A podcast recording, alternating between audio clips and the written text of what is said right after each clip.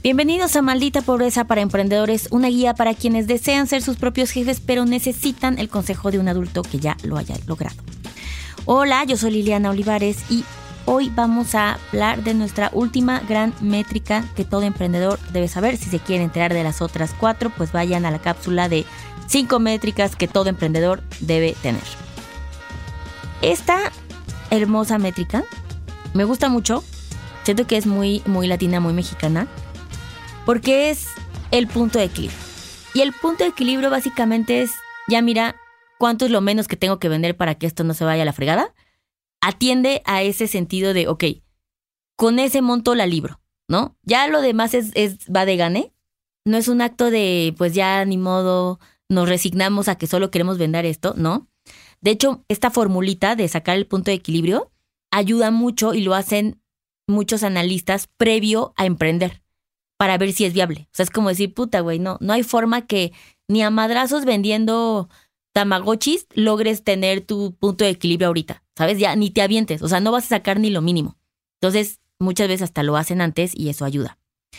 Si ustedes ya emprendieron, lo pueden también sacar. E incluso, como bonito tip, eso del punto de equilibrio es ese monto, podrían ponérselo como el mínimo de ventas a lograr.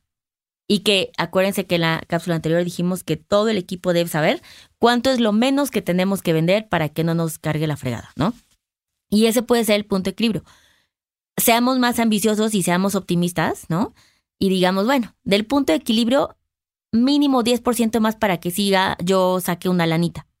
Entonces, este punto de equilibrio apela a saber cuánto es lo menos que necesito vender para no perder dinero, no voy a ganar, pero no le voy a perder.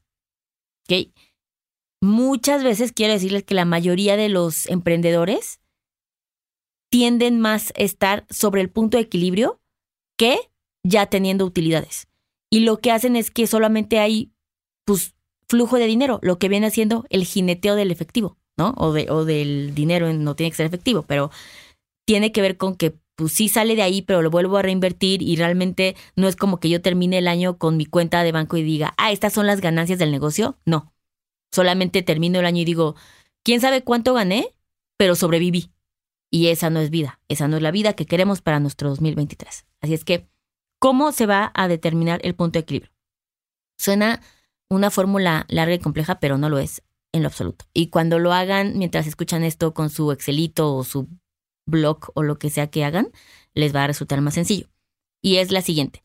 Para empezar, necesitan tener datos, sí, importantes. Uno, los costos fijos, o sea, o gastos fijos de su empresa, los costos variables de su empresa, cuánto te cuesta hacer esto y un número de ventas, ¿no? O sea, que ya hayan hecho, que pronostiquen tener o que proyecten tener. Y la fórmula básicamente es, el punto de equilibrio es igual a los gastos fijos la suma de esos gastos fijos mensuales. También lo pueden hacer anual, pero les va a salir mejor si lo hacen mensual, suena menos abrumador. Esos gastos fijos lo van a dividir entre la siguiente fórmula. Los gastos variables entre sus ventas. Esa división menos uno, a ese resultado lo divide entre los gastos fijos. No está difícil, en audio siempre es más complicado porque estamos acostumbrados a tener un pizarroncito, pero póngalo nuevamente Repítanlo mientras tengan estos tres datos, los gastos fijos de su empresa, los gastos variables de su empresa y el monto de ventas. Esos son la única información que necesitan tener. La reemplazan por esta fórmula que les di y ese es el punto de equilibrio. Entonces tú sabes que tu empresa tal vez, no sé, salió que mínimo necesitas vender 30 mil pesos al mes y con eso ya cubres y sobrevives. No estás ganando. Entonces la meta puede ser que, ok, no tenemos que solo llegar a 30, sino tenemos que vender 50 mil pesos para poder tener esa utilidad. Aplíquenla, es bien importante. Incluso si no quieren utilizarla como meta, está bien, sigan su vida.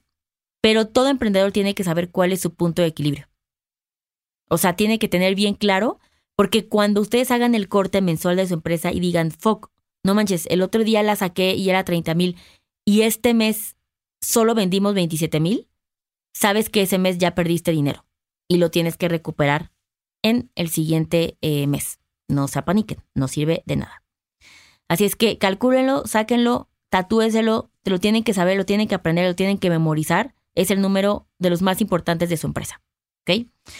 Espero que sea leve, espero que no sea un gran número, que les dé diabetes y que sea lograble. Así es que nos vemos en la siguiente cápsula. Bye.